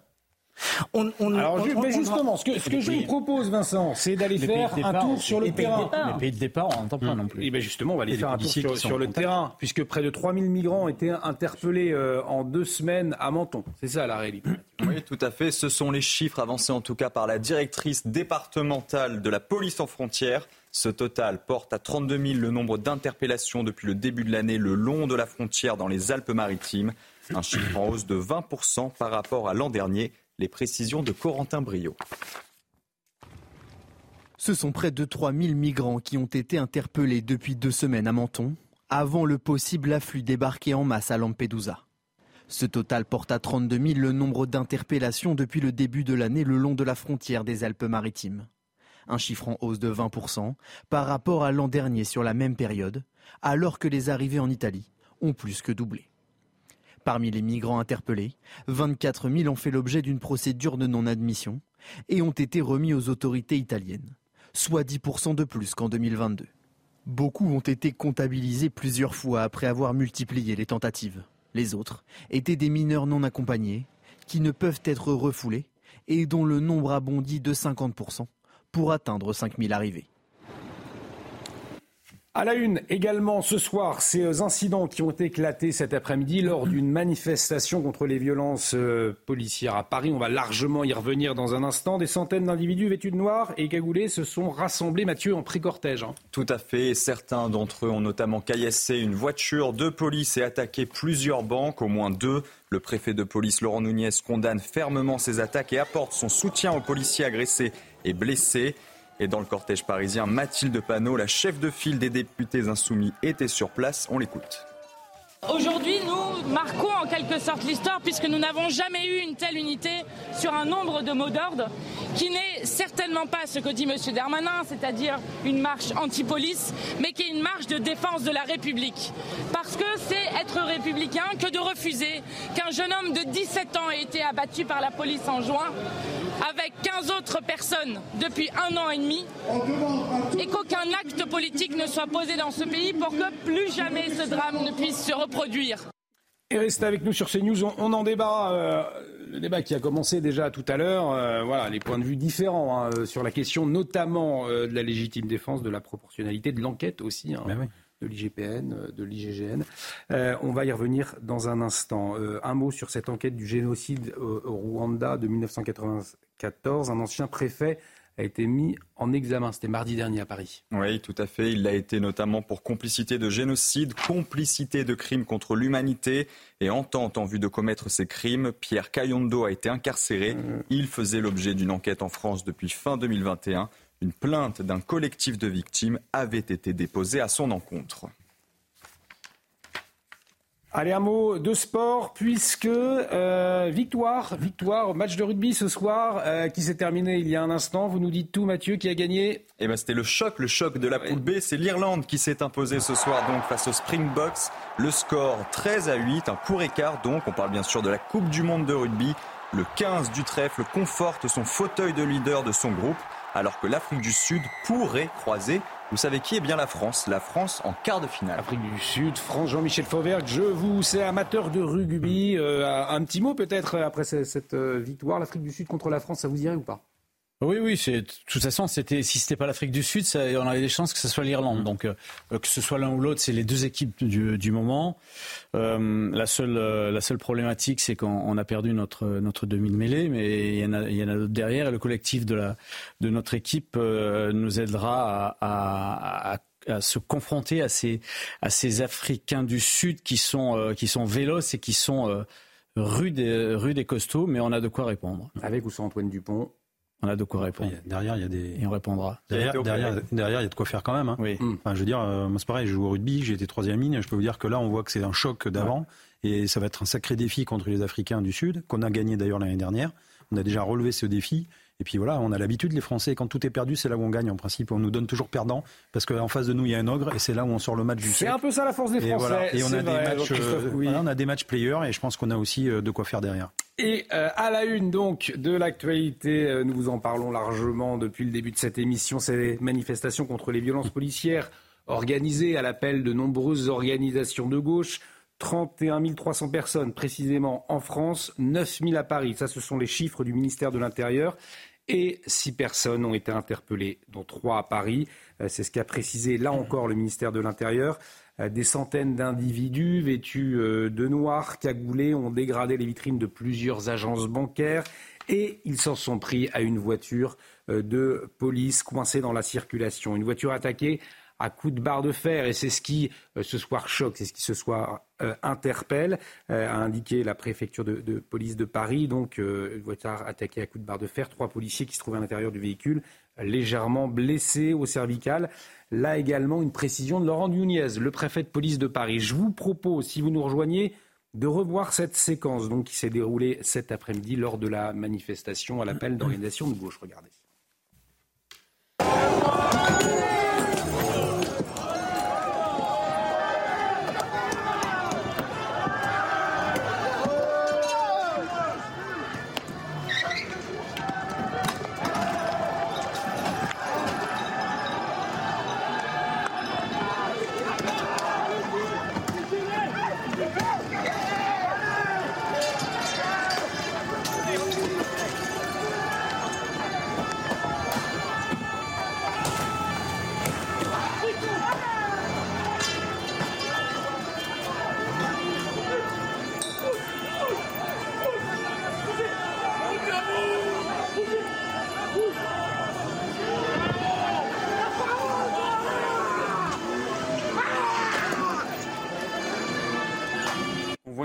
Alors beaucoup de, réactions, réactions euh, politiques notamment, on va y revenir, ou manque de réactions euh, d'ailleurs hein, de la part de certains, on va y revenir dans un instant. Euh, Laurent Nunez, préfet de police de Paris, qui a réagi via un tweet sur les réseaux sociaux, je condamne fermement ces attaques et apporte mon soutien aux policiers agressés et blessés. Jean-Christophe Couvi, effectivement, nous le disions, une scène assez euh, choquante. Hein. Le fait de voir un gardien de la paix euh, obligé de sortir son arme, c'est vrai que ça révèle quand même une certaine violence et on le voit sur ces images. Bah, ça, ça, révèle surtout la peur. Hein. Hmm. C'est que c'est que je peux vous dire, ça dure une minute, une minute trente, et votre vie défile. Euh, on a en tête quand même euh, les dernières manifestations avec euh, plein de policiers blessés. On a aussi un, un collègue de, de d'une compagnie d'intervention qui avait pris un cocktail Molotov, qui avait été gravement brûlé. Euh, mes, mes, collègues policiers à Viry-Châtillon il y a quelques années qui, qui, ont brûlé aussi dans un véhicule de police. Et il y avait une autre manifestation où il y avait un collègue qui était sorti de la voiture. Euh, la voiture avait brûlé et d'ailleurs il était il, il, avait été roué de coups par des par des barres de fer. Donc en fait, forcément vous, vous sortez votre arme de service parce que vous n'avez pas d'autre choix et il faut sauver votre peau. Voilà, la, légitime défense, et on n'en parle pas assez, c'est sauver sa peau, c'est se rouler par terre, c'est pas juste lire un roman euh, de la bibliothèque rose euh, derrière un petit fauteuil bien tranquille en disant oh là monsieur vous auriez dû faire ça. Et là pourquoi vous n'avez pas fait ça? Ben non, c'est dans l'instant T, c'est des réflexes conditionnés, on s'entraîne peut-être pas assez, mais là en même temps il n'y a pas grand chose à faire, on n'a pas d'armes intermédiaires, on n'est pas équipé pour le maintien de l'ordre, c'est une patrouille de police lambda qui, a, qui intervient sur le, quotidien. Alors, moi, avant de vous entendre, vous, l'avez évoqué parce que cette séquence séquence, elle rappelle une autre séquence qui date de, euh, de 2016, euh, vécue par, là encore par une patrouille de police. On va voir les images. C'était lors de la manifestation contre la loi travail. Souvenez-vous, plusieurs individus cagoulés avaient brisé, là vous le voyez, plusieurs vides d'un véhicule et ils avaient lancé des fumigènes. Cela avait provoqué ensuite, regardez, un embrasement. L'agent Kevin Philippi euh, avait été frappé en sortant du véhicule. Euh, il a ensuite été d'ailleurs euh, décoré. Neuf prévenus avaient été jugés six mois plus tard avec des peines allant jusqu'à sept ans de prison. Et c'est vrai que là, on voit Jean-Michel Fauvergue, on frôle le pire. Mhm. On frôle le pire également cet après-midi. Il y a quand même une, une ultra-violence de ces black blocs, de ces antifas. Euh, contre les forces de l'ordre et peut-être alimenté aussi par un certain discours politique, euh, notamment de la NUPES. Ah bah aujourd'hui, aujourd'hui, on était en plein dedans. Regardez, on a une, euh, on a une manifestation contre les violences policières. Les violences policières, ça veut dire des, ça n'existe pas les violences policières. Hein. C'est les violences systémiques. En fait, on vise la violence systémique, la violence de la police nationale au, sens, au sens large du terme. Qui est raciste. Non, non, mais qui, qui est, qui est raciste. Non, non, mais attendez. Euh, Alors, Vincent de n'est pas content, je vous donnerai la parole après. Et, donc, du coup, aujourd'hui, on est en, plein dans cette manifestation-là. Et que se passe-t-il aujourd'hui? Alors, c'est d'abord, d'abord, déjà, c'est une manifestation qui rassemble pas grand monde. Donc, on voit que 9000 personnes à Paris. Oui, c'est peu de monde. Et on voit la, la, la, la, différence euh, qu'il y a entre l'apaisement sur euh, le, voyage, le voyage du roi Charles et le, et, le, voyage du pape. Et, cette manifestation-là, où on appelle, on l'a vu dès le départ, où les, responsables de la, de la France insoumise, complètement hystériques, euh, appellent à, une manifestation qui ne fait pas grand monde, ce qui prouve que la population derrière n'y est pas. Il n'y a pas le compte, elle n'y est pas. 80% euh, de la population soutient sa police et sa gendarmerie. Mais quand même, les, tous les ingrédients de la violence y sont. Et, le fait est que on a des, des, banques qui ont été attaquées, on a cette, cette, ce véhicule de police qui est attaqué par des black blocs, c'est-à-dire des ultras. Pourquoi ils sont là, ces ultras-là? Parce que dans, dans des manifestations de ce type-là, ils sont coucounés, ils, ils, sont, ils ne sont pas chassés, ils ne sont pas écartés, ils sont coucounés, ils arrivent à, à, à faire leur lit de ces manifestations-là et attaquer la police. Donc là, on est véritablement dans une, dans une violence pour la violence et contre la police qui représente, euh, qui représente l'ordre, qui représente l'État, qui représente la, puissance de l'État. Maître Vincent de la Morandière, je voulais hocher la tête euh, que quand Jean-Michel Fauvert s'exprime, mais c'est vrai qu'il y a une haine anti-flic qui s'exprime de la part de ces, de ces antifas. C'est incontestable et c'est aussi alimenté euh, par euh, les partis de la, NUPES, non? Ça, ça, vous rejoignez pas ce constat-là? Et par le syndicat de la magistrature. Et par le syndicat de la magistrature. Est-ce que, que cette... Alors, que chez les antifas, il y ait une haine, euh, des, forces de l'ordre, c'est injustifié et c'est incontestable. Par contre, euh, dire que la violence policière, ça n'existe pas, ça c'est contestable.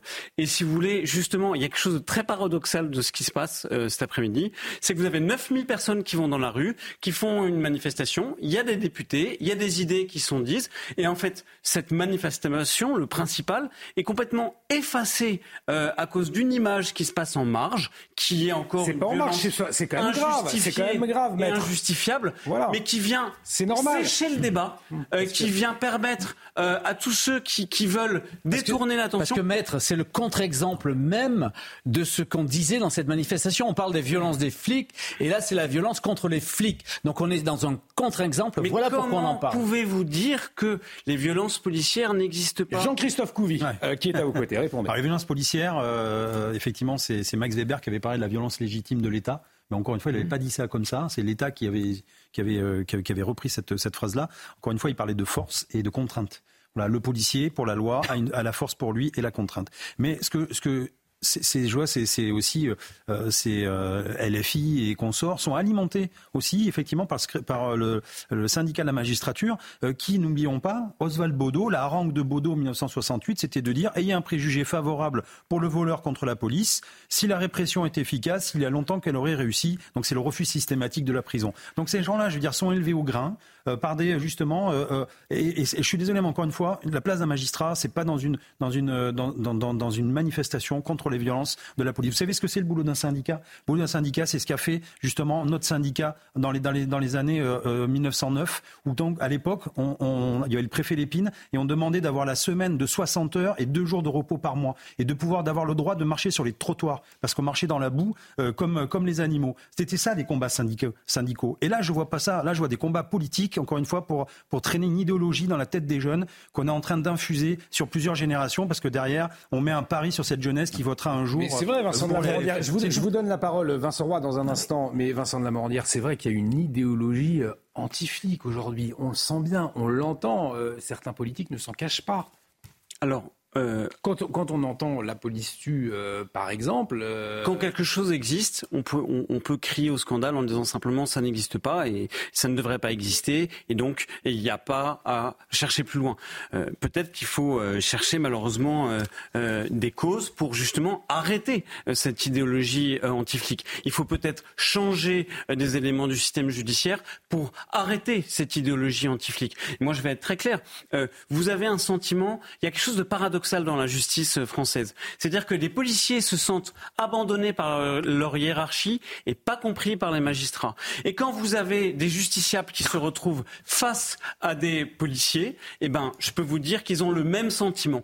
En fait, ils ont le sentiment d'être abandonnés par la justice, qui donne systématiquement raison euh, aux policiers. Et donc, on se retrouve face à un, paradoxe, c'est-à-dire dans l'acte de juger, quand il y a un conflit justiciable euh, police, personne n'est jamais content. Et moi, il y a quelque chose justement euh, qui, qui m'interpelle profondément au-delà des dualités.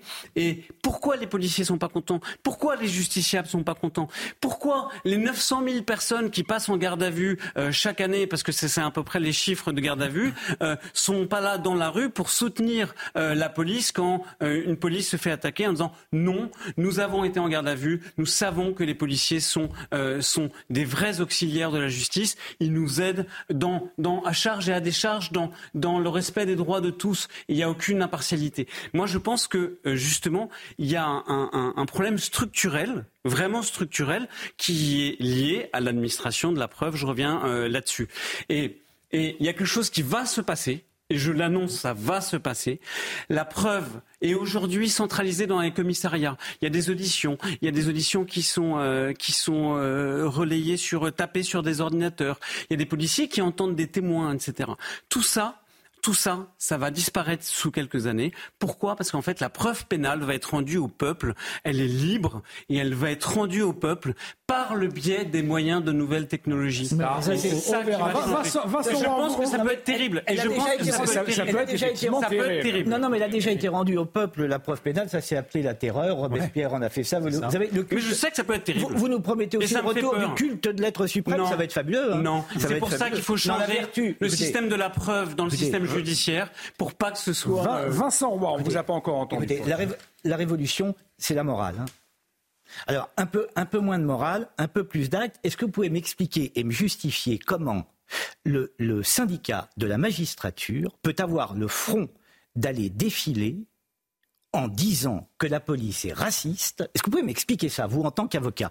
Comment est-ce que vous comprenez ça et comment vous pouvez me l'expliquer? Vincent Lamourdière, c'est vrai que ça interroge Non, et beaucoup ne comprennent non, pas au nom de l'impartialité de la vous avez justice. un hein. magistrat sur trois, vous avez un magistrat sur trois qui qui dit, puisque son syndicat défile, que la police tue et que la police est raciste. Et vous-même, vous venez de nous dire à l'instant que les policiers, dans le cadre d'une enquête qui serait menée sur eux, seraient soutenus par les magistrats. Mais ils ne sont pas soutenus par les magistrats, puisque ces magistrats, au moins un sur trois, puisque c'est 30% de magistrats qui appartiennent au syndicat de la magistrature, disent, mais non, la, la police est raciste et elle tue. Comment est-ce que vous pouvez me justifier ça et m'expliquer ça?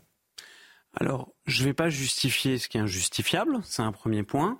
Le deuxième point, c'est que ce que vous dites confirme mon propos, euh, c'est-à-dire qu'en fait, les gens ne comprennent pas la justice, ils se Bah, sentent ça, abandonnés par la justice et par les magistrats, et j'ai ce sentiment-là. J'aimerais vous dire quelque Comme chose les sur- policiers, sur, d'ailleurs. le métier d'avocat, et juste pour répondre Ouais. à votre Ouais. question. Moi, comme avocat, en fait, fondamentalement, ma, ma dignité, c'est que je suis présumé être un menteur. On croit que l'avocat est un auxiliaire du mensonge, ce qui est faux. Chez les juges, il n'est pas chez lui. Aujourd'hui, il est chez les juges. Et je vous assure que dans un bureau de juge d'instruction ou devant une audience correctionnelle, on sent qu'on est des étrangers. Et c'est ça notre dignité, c'est ça notre force. Chez nos clients, on est des étrangers. On n'a rien à faire dans leur vie. On est des étrangers. En fait, les avocats sont des étrangers partout et ils doivent chercher une vérité, justement, non, mais c'est pas des avocats compenser racistes. ce point Alors justement, vous, vous, je, je vous propose de regarder cette, cette, séquence avant de vous entendre des mots qui ont été cet après-midi entendus euh, lors de cette manifestation, des, des mots qui, qui visaient, des insultes qui visaient les policiers. Regardez. Cassez-vous Cassez-vous Ah, ça fait moi les voir. Ah, ça fait moi les voir. Alors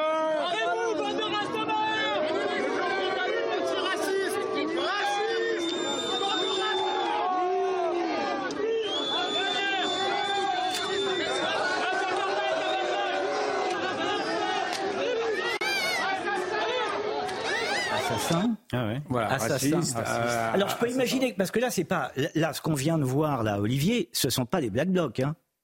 Non, Non, c'est- pendant la Ça, manifestation. c'est l'électorat. ça c'est Voilà. l'électorat Mélenchon, c'est-à-dire des petits bourgeois gauchistes qui habitent le cœur de Paris et qui vont manifester au, au- au- voilà, On va peut-être criant- voir le tweet de Jean-Luc Mélenchon. en criant, euh, en criant, oui, ça serait raccord, en, cli- en- en criant aux flics, euh, euh, assassins et, et- et- et pire encore, puisqu'on a entendu autre chose. Oui, ça c'est le tweet de Jean-Luc Mélenchon. qui parle donc d'un moment constructeur, d'une nouvelle conscience citoyenne plus exigeante et attentive. Merci aux 140 organisations qui l'ont appelé. Jean-Luc Mélenchon d'ailleurs qui n'a pas réagi Bien après l'attaque de la Bien sûr, M- Monsieur Mélenchon n'a pas réagi, Madame Sophie Binet non plus, euh, Madame Panot, euh, son silence est assourdissant sur l'attaque des policiers, etc., etc. On peut tous vous les citer, euh, euh, Alexis Corbière, enfin personne ne dit rien, mais c'est de toute façon la dernière fois pour Sainte-Soline, on nous avait très bien expliqué que c'était les policiers qui avaient eux-mêmes généré la violence. Mais revenons une seconde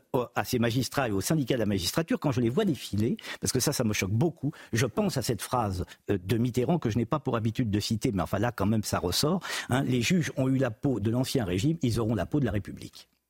Jean-Christophe. Alors, le- le- ce qui est marrant, c'est que le, le racisme, euh, effectivement, euh, en fait, les- les- le LFI et consorts euh, ont, ont la vérité avec eux et, nous, de toute façon, on n'a pas. Moi, ce que je vois, de toute façon, c'est que, encore une fois, on a le, rapport de l'IGPN 2022. Il y a eu 52 cas de racisme en 2022 dans la police, 51 en 2021, 38 en 2020. C'est pas le, système entier qui est raciste. Il y a 52 collègues qui sont passés au tourniquet et qui ont dû s'expliquer, qui ont été punis. Euh, après, je les entends pas et je, je- j'entends pas SOS racisme, j'entends pas euh, l'ultra gauche. Quand Linda Kebab est traitée d'arabe de service, quand les collègues sont traités de honte à leur race parce qu'ils sont racisés. Excusez-moi, je reprends les termes. Moi, j'aime pas ça. Moi, euh, quand on est en uniforme, on est bleu. Et, et- quand euh, et, quand on a un autre collègue, euh, Abdoulaye Kanté, qui est traité de, de nègre de service, excusez-moi pour lui aussi, mais c'est vrai, ils vivent mal ces collègues-là. Et là, par contre, j'entends aucune voix s'élever contre ça. Jamais. Pourquoi? Parce que c'est pas bankable, parce que ça rapporte pas de voix et parce qu'il faut surtout pas se montrer politiquement. Donc c'est que du marketing politique. Les gens, ils s'en foutent. Et là, ce qui me gêne, vous voyez, c'est qu'on récupère les familles endeuillées, on les met en avant, et il y a Madame Adama, enfin la- le support Adama Traoré qui vend les t-shirts et les suites parce que, mais effectivement, il y a un non-lieu et maintenant il faut faire les les soldes. Voilà. Et ça, c'est pénible parce que c'est de la manipulation des- des- du cerveau. Jean-Michel Fauvertier, voilà un peu le rapport de, de l'IGPN. D'ailleurs, on peut souligner que 38 personnes ont trouvé la mort, 66 ont été blessées euh, à après une mission de police. Ça, ce sont les chiffres de l'année dernière. Un chiffre en baisse, notamment nettement en baisse d'ailleurs par rapport euh, à hum, 2017, notamment par l'utilisation maintenant régulière euh, pistolet à impulsion électrique, plus connu sous le nom de, de taser. Voilà, on peut le ra- rappeler également. euh, moins de- de- d'utilisation d'armes à feu dans la police. hein. Oui, oui, le- le- le- les- les- ces moyens-là, ces, ces moyens non létaux permettent euh, d'éviter le, contact et de faire des interpellations plus, plus rapides euh, d'une manière générale. Mais moi, je voudrais revenir à, ce qu'on disait tout à l'heure, ça me semble, ça me semble important. Et, et vous voyez, les évolutions de, de- de la magistrature, des syndicats de la magistrature, moi, me font peur. Euh, et et j'ai peur à ma démocratie. Je, je vous- je vais vous expliquer. Euh, si, on, si on y réfléchit, euh, à de, tout à l'heure on parlait de- Rapidement, mon cher Jean-Michel, puisqu'on on va le journal dans quelques alors jours. je, Mais fais, allez-y. alors je fais très vite. Vous avez aujourd'hui un garde des Sceaux qui euh, va passer devant une cour de justice. Ce garde des Sceaux, il a fait l'objet d'une plainte de syndicat de la magistrature.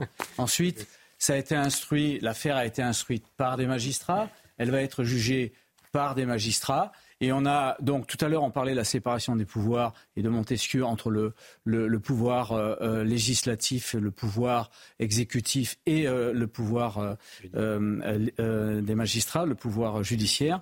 Eh bien aujourd'hui il n'existe plus. C'est les magistrats qui aujourd'hui ont pris ce pouvoir-là. Allez, merci en tout cas à tous d'avoir débattu sur cette question. On y reviendra hein, dans les heures dans les jours qui viennent, cette manifestation et ces violences donc, euh, que vous avez pu voir sur ces news, violences contre une patrouille de police. Il est 22h30, mon cher Mathieu, c'est le journal.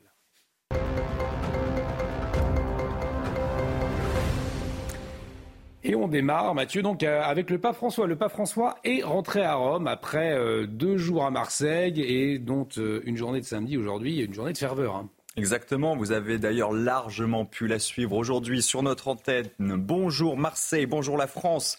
C'est donc par ces mots que le souverain pontife a ouvert la messe géante au stade Vélodrome de Marseille. Il est arrivé vers 16h dans le stade à bord de sa papa mobile. Une déambulation donc, puis une messe devant 60 000 personnes. Beaucoup de ferveur donc, comme vous le raconte Corentin Brio. Une avenue du Prado noire de monde. La foule a répondu présente pour apercevoir le pape, et notamment ses plus grands admirateurs, euphoriques. moi je suis fan, on va voir le pape, c'est trop bien. J'ai l'impression d'aller à un concert, les jeunes On a l'ambiance, on n'a pas l'ambiance Lors de la Sainte Messe au Vélodrome, plus de 60 000 fidèles ont pu écouter le souverain pontife. Oui, j'ai vraiment péché. C'est pourquoi je supplie la Vierge Vierge Marie, les sages et tous les saints, et vous aussi, frères et sœurs, d'y prier pour moi, le Seigneur notre Dieu. Et à la fin, l'émotion était au rendez-vous dans les paroles des chanceux qui ont pu assister à ce moment unique. Magique, magique, grandiose et super, super d'être venu, vraiment, vraiment content d'être là. C'est grand, un grand partage avec tout le monde et ça fait du bien. Avec les temps qui courent, ça fait du bien. Ah, C'était extraordinaire, voilà.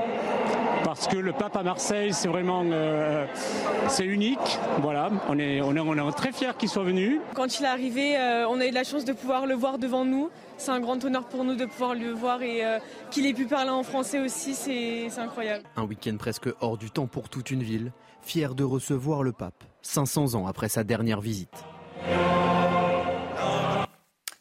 De la ferveur, mais également un message davantage politique hein, euh, avant la messe, mon cher Mathieu. Tout à, fait, tout à fait, pardon. Avant la messe, le souverain pontife a notamment appelé à la solidarité avec les migrants. Il a été accueilli par Emmanuel et Brigitte Macron au Palais du Pharaon. Et il a donc livré un long discours, un discours dans lequel il a mis la France et l'Europe face à leurs responsabilités. Johan Usaï. Dans l'entourage du président de la République, on se dit satisfait de cette visite du pape François qui aura duré un peu plus de 24 heures ici à Marseille. Emmanuel Macron qui a eu droit à un entretien en tête-à-tête avec le souverain pontife d'un peu plus d'une demi-heure. Il a évidemment été question des sujets internationaux comme la guerre en Ukraine ou encore la situation au Sahel, mais il a été question également des migrants. Le pape François est venu à Marseille avant tout pour se préoccuper de cette problématique. Le souverain pontife qui affirme que ceux qui risquent leur vie n'envahissent pas, il cherche l'hospitalité. Le pape François qui appelle donc la France, les pays européens à accueillir davantage de migrants. Applaudissements de Gérald Darmanin qui se trouvait dans la salle lorsque le pape a prononcé son discours. Le ministre de l'Intérieur qui, il y a quelques jours, avait pourtant affirmé que la France n'accueillerait aucun migrant présent sur l'île de Lampedusa, à l'exception de ceux relevant du droit d'asile. Le président de la République qui a ensuite assisté à la messe célébrée par le pape François, accompagné de son épouse Brigitte Macron, couple présidentiel qui a ensuite raccompagné le souverain pontife jusqu'à son avion, le ramenant vers Rome. Enfin, roi, effectivement, un appel euh, politique du, pape François, mais c'est vrai que c'est cette notion d'accueil aussi qui peut euh, nous interroger quand on voit euh, dans certaines grandes villes de France, eh bien, ces migrants qui sont même pas accueillis, c'est-à-dire qu'ils dorment sous des tentes, sous des, des ponts de métro aérien. Donc, est-ce que aujourd'hui la France, elle est euh, concrètement en capacité d'accueillir ces personnes. Non mais attendez, euh, ça c'est notre pratique euh, de, de l'accueil, c'est-à-dire qu'on accueille mais on ne donne rien. C'est le problème des mineurs isolés. Ils sont chez nous, on les laisse rentrer et après alors on laisse parfois les policiers s'en occuper. donc voilà, mais enfin, on ne sait pas, on ne sait pas les gérer, on ne sait pas quoi en faire, etc. Mais enfin, ce qu'il faut dire sur le fond, c'est que de toute façon, l'Europe dans son ensemble, accueille beaucoup. Moi, je crois que ce qu'il y a de fondamental dans le discours euh, du pape François, c'est que, d'abord, ça n'est pas un Européen, et je crois qu'il ne voit pas en Europe le destin du christianisme. Il le voit ailleurs. L'Europe, c'est pas sa préoccupation. Il aime pas beaucoup la France. Ces histoires de laïcité, ça lui paraît à la fois très très complexe. Ça l'intéresse pas beaucoup. D'ailleurs, ça m'a beaucoup amusé lorsqu'il est arrivé. Il a dit, je viens pas en France, je viens à Marseille. Mm c'est quand même. Alors, à tout le moins, si je voulais ironiser, j'irais plus loin sur la phrase. Hein. Euh, est-ce qu'on peut encore s'interroger aujourd'hui sur le fait de savoir si Marseille est encore la France? Enfin, on peut rire avec cette formule, beaucoup. On peut ironiser. Mais ça a été son premier message. Il a rétabli euh, la chose à la fin en disant Je dis au revoir à Marseille et à la France. Donc là, il a, il a, euh, il a, refermé, le, il a refermé la polémique d'une certaine façon. Mais au départ, le premier message, c'est celui-là. Je crois que pour lui, le destin du christianisme est ailleurs et qu'il n'est pas en Europe. Je crois que c'est ça qu'il faut retirer de son message. Dans l'actualité également, cette déclaration de guerre euh, à gauche, les insoumis Jean-Luc Mélenchon et Sofia Chikirou ont comparé le communiste Fabien Roussel à Jacques Doriot. Jacques Doriot, c'est un, ancien membre du Parti communiste français rallié à la collaboration nazie. Réaction immédiate euh, dans une tribune publiée par l'Humanité. Plus de 50 parlementaires de gauche, plusieurs dizaines de maires de gauche, communistes, socialistes, écologistes, euh, ont publié donc une tribune pour un appel à construire le débat à gauche dans le respect de chacune et chacun. On voit les précisions d'Élodie Huchard et puis je, on vous entendra ensuite sur ce sujet.